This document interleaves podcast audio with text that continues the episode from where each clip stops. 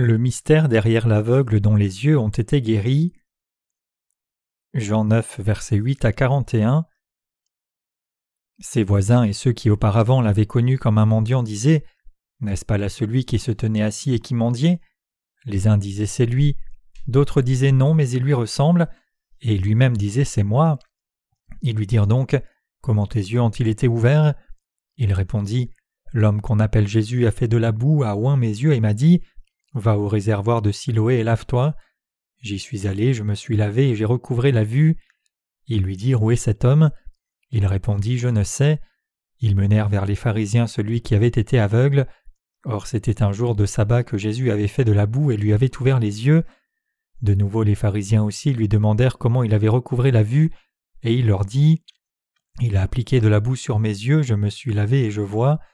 Sur quoi quelques-uns des pharisiens dirent cet homme ne vient pas de Dieu car il n'observe pas le sabbat.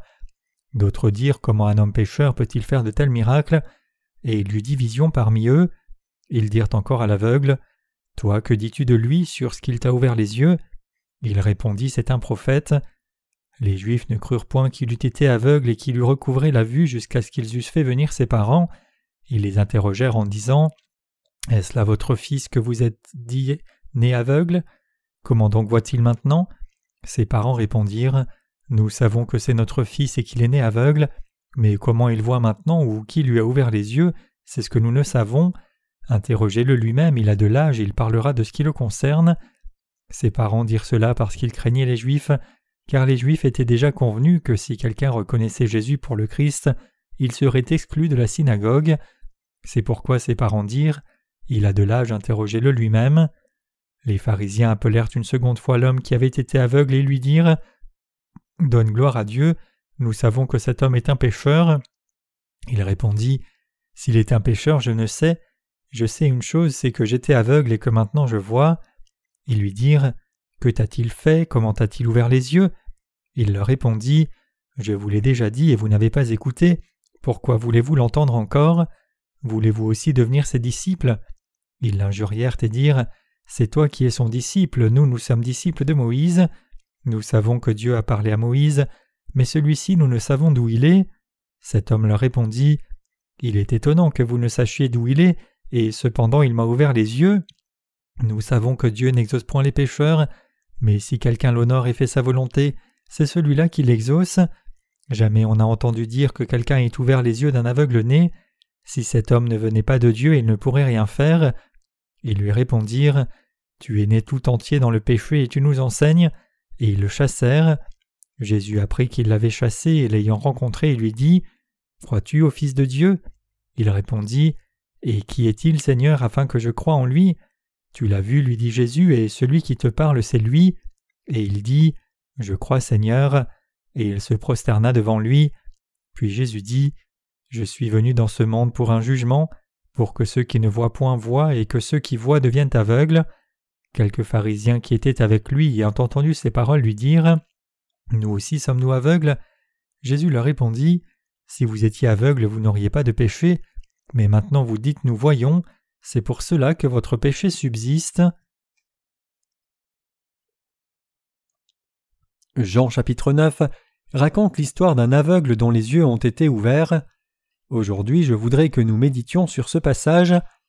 Le fait que les yeux de l'aveugle aient été restaurés est vrai, et il y a un mystère derrière cela. Nous devons méditer sur ce récit avec un discernement spirituel. Il est indispensable pour nous d'avoir de telles expériences qui ouvrent les yeux, et nous devons nécessairement essayer de comprendre le mystère derrière l'histoire incroyable où Jésus-Christ a guéri les yeux de cet aveugle.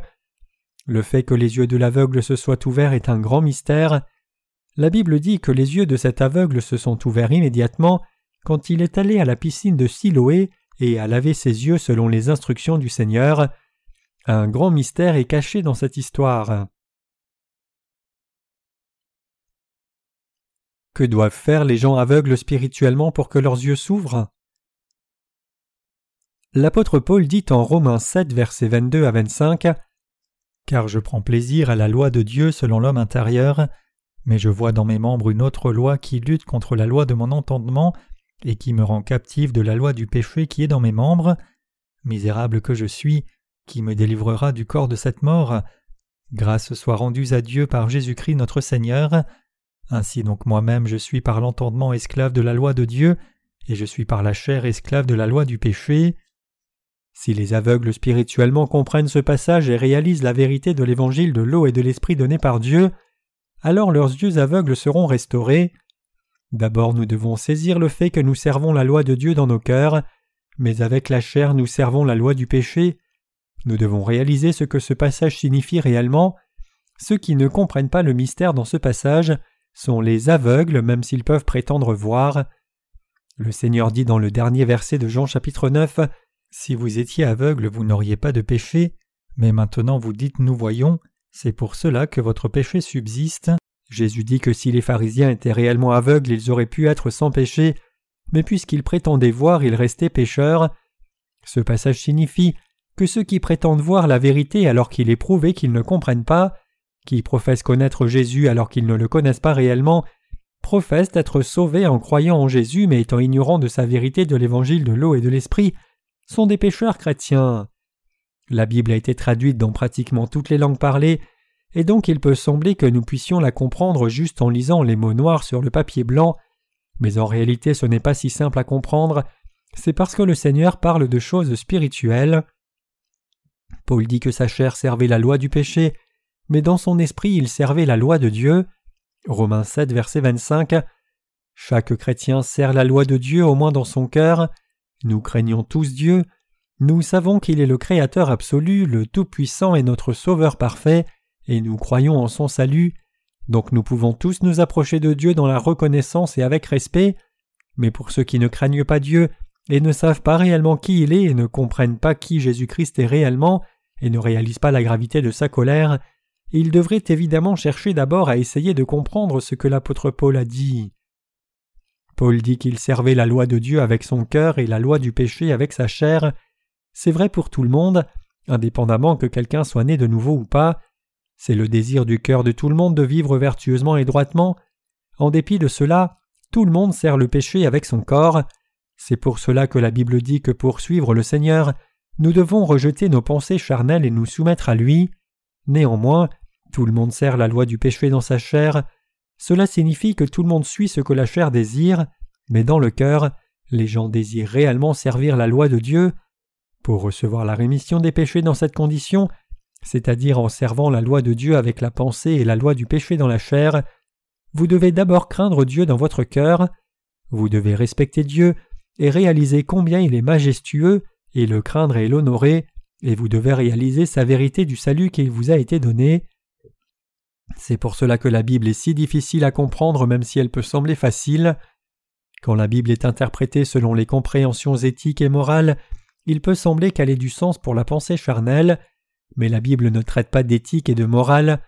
À la différence des textes classiques du confucianisme, qui sont essentiellement des écrits éthiques, la Bible n'est certainement pas un livre d'enseignements moraux comme certains le font croire.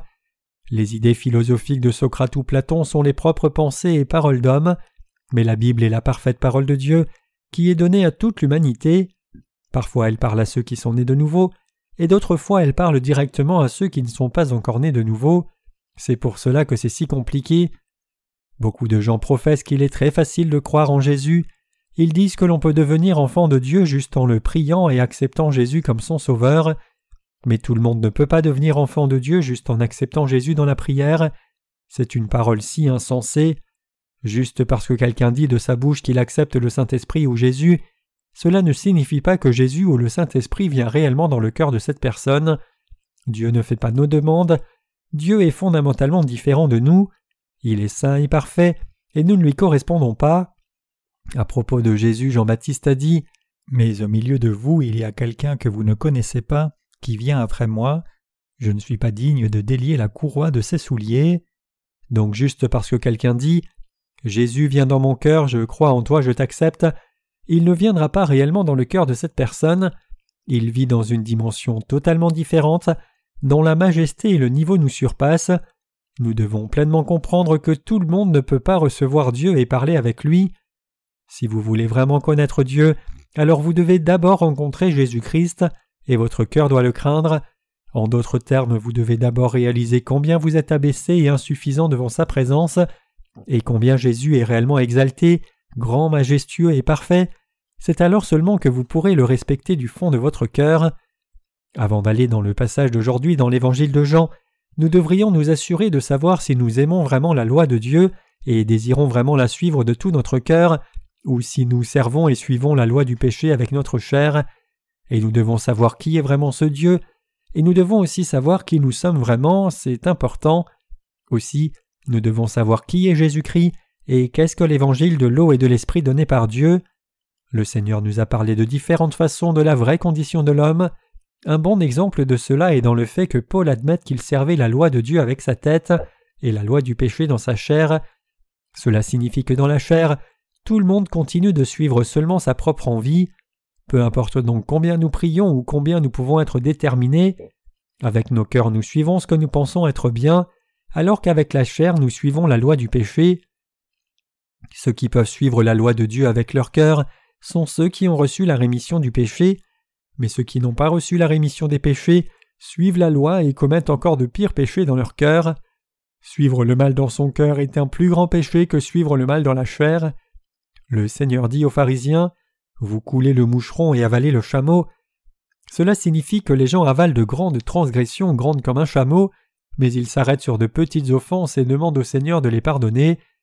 Les gens comme cela sont hypocrites.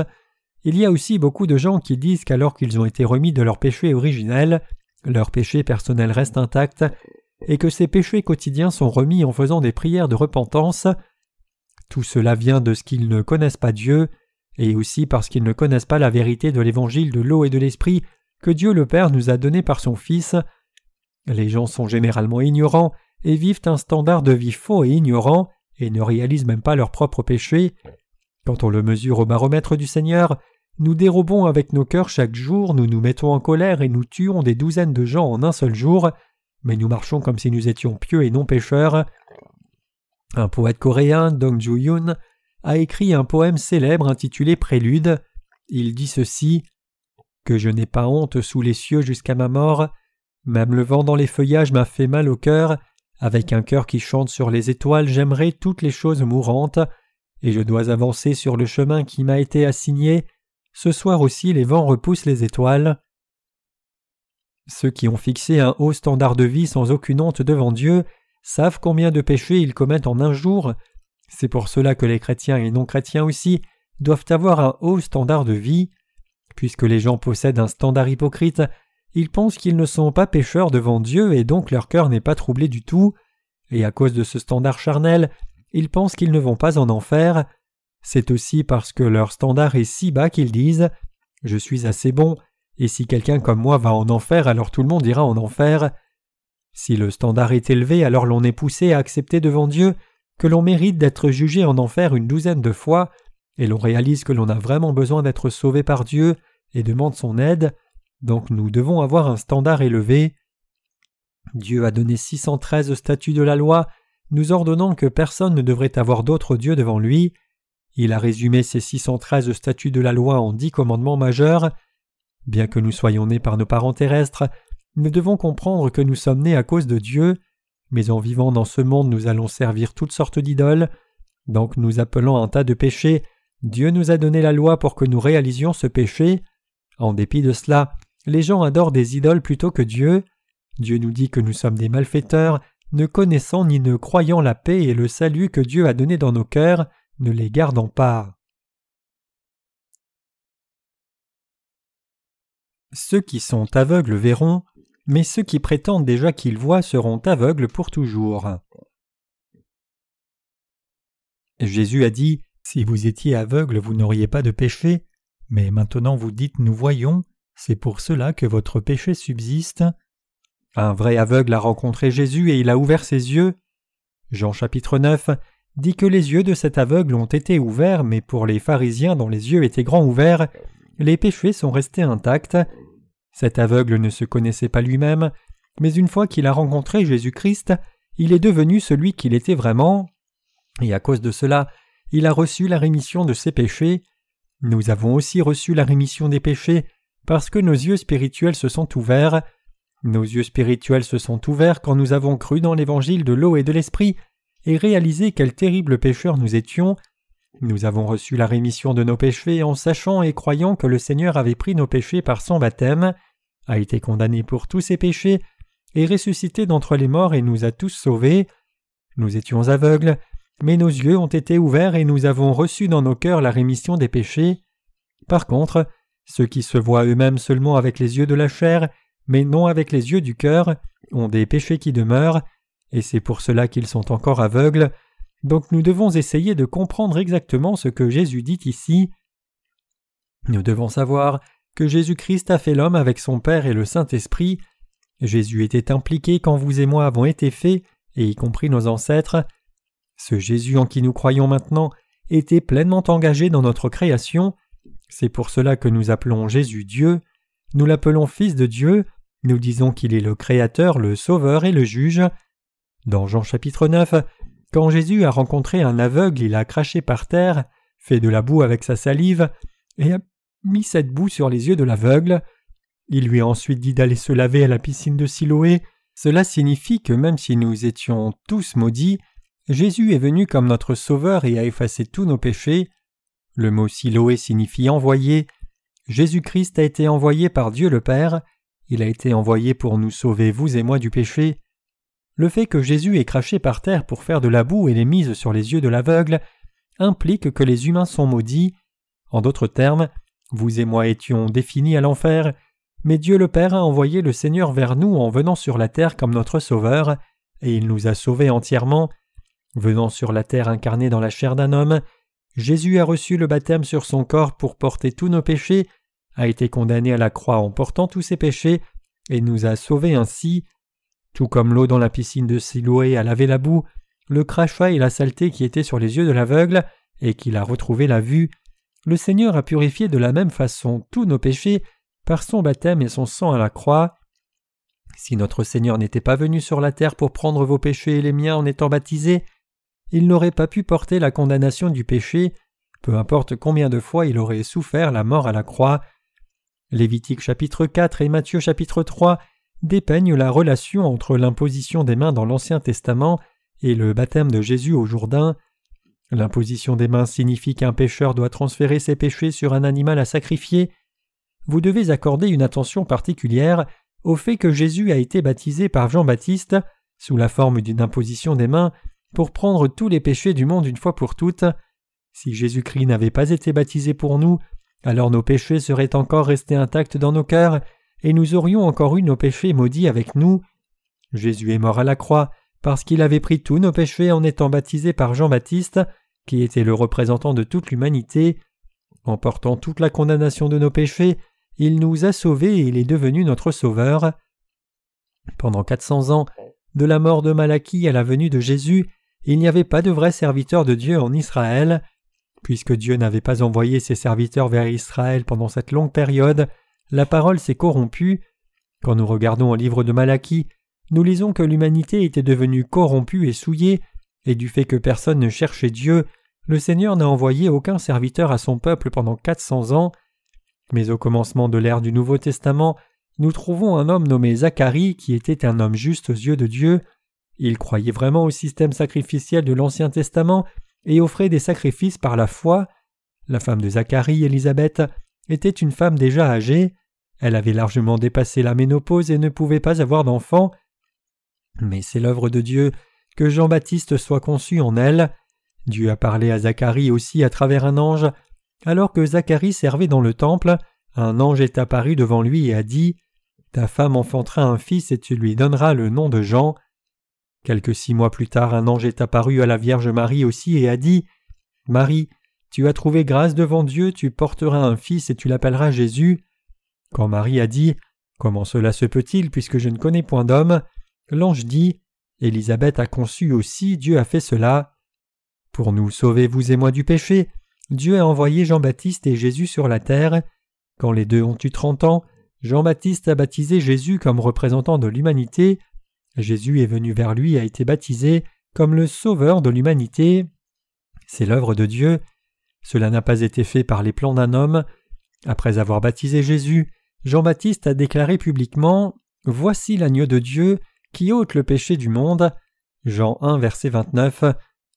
À cause de nos péchés, nous étions destinés à être envoyés en enfer et esclaves du diable, mais en dépit de cela, Jésus est venu sur la terre et nous a sauvés en portant nos péchés et la condamnation.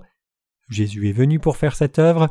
Il a d'abord cherché à être baptisé par Jean-Baptiste, et quand Jean a baptisé Jésus, tous les péchés de l'humanité ont été transférés sur lui. C'était pour cette œuvre que Jean-Baptiste était venu sur terre, et il a aussi été envoyé par Dieu le Père.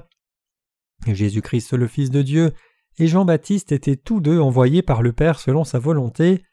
C'était pour accomplir la promesse que Dieu avait faite dans l'Ancien Testament.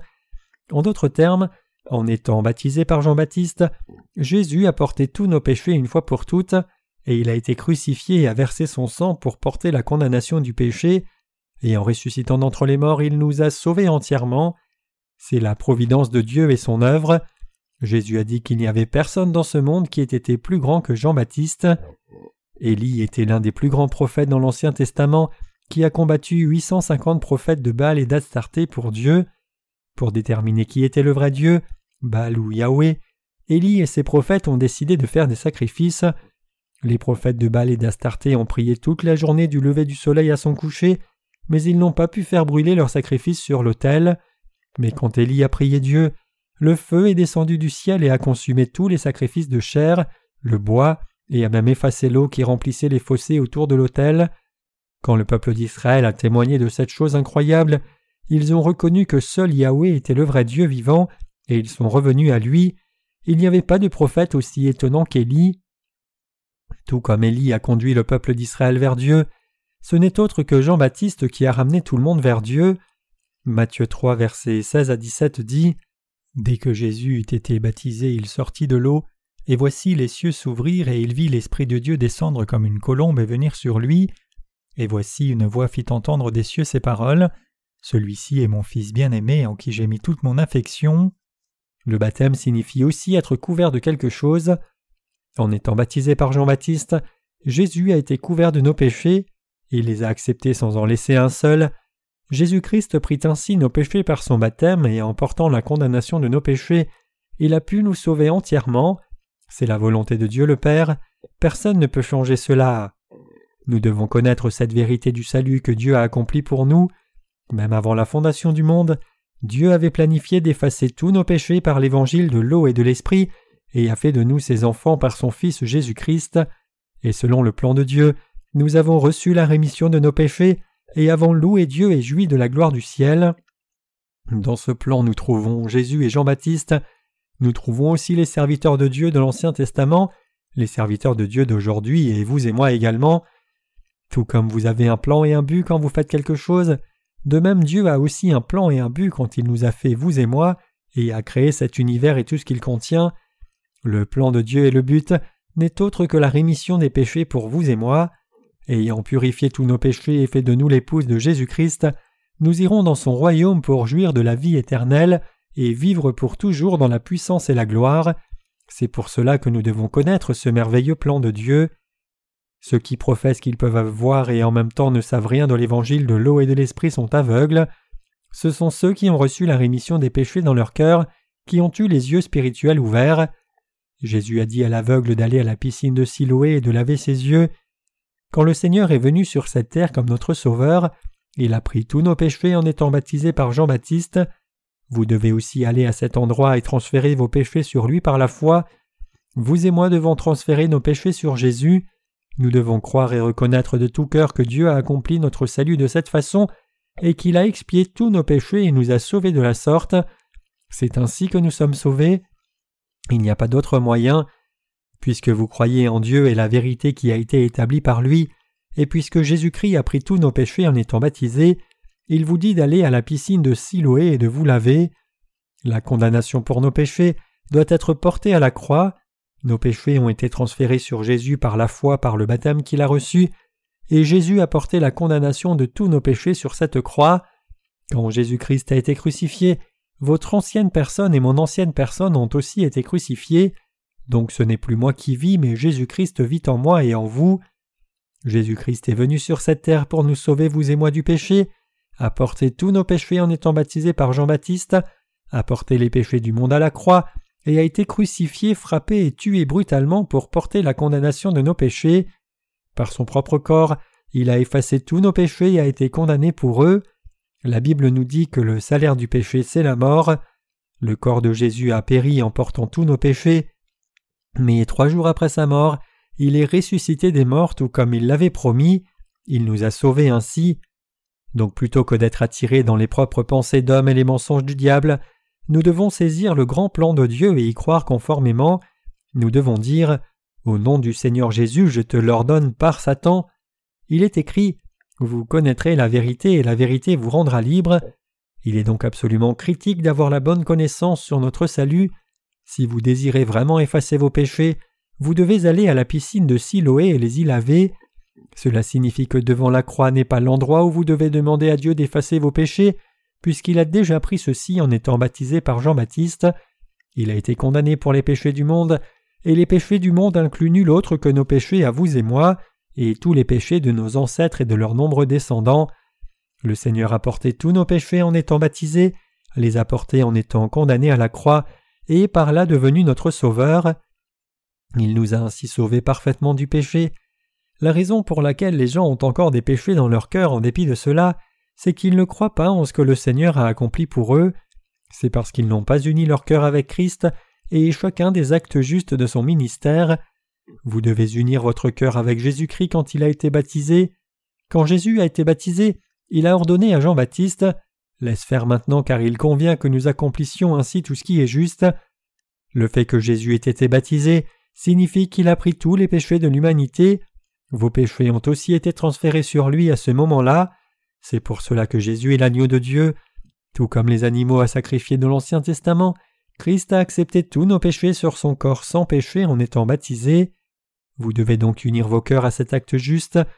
Puisque tous les péchés du monde ont été transférés sur Jésus quand il a été baptisé, vous devez réaliser et saisir que vos péchés ont aussi été transférés sur lui. Les gens de nos jours disent que Jean-Baptiste est insignifiant, même parmi les érudits bibliques et pasteurs, il y a ceux qui disent que Jean-Baptiste est un échec complet, mais nous devons savoir que c'est ce que disent les ignorants.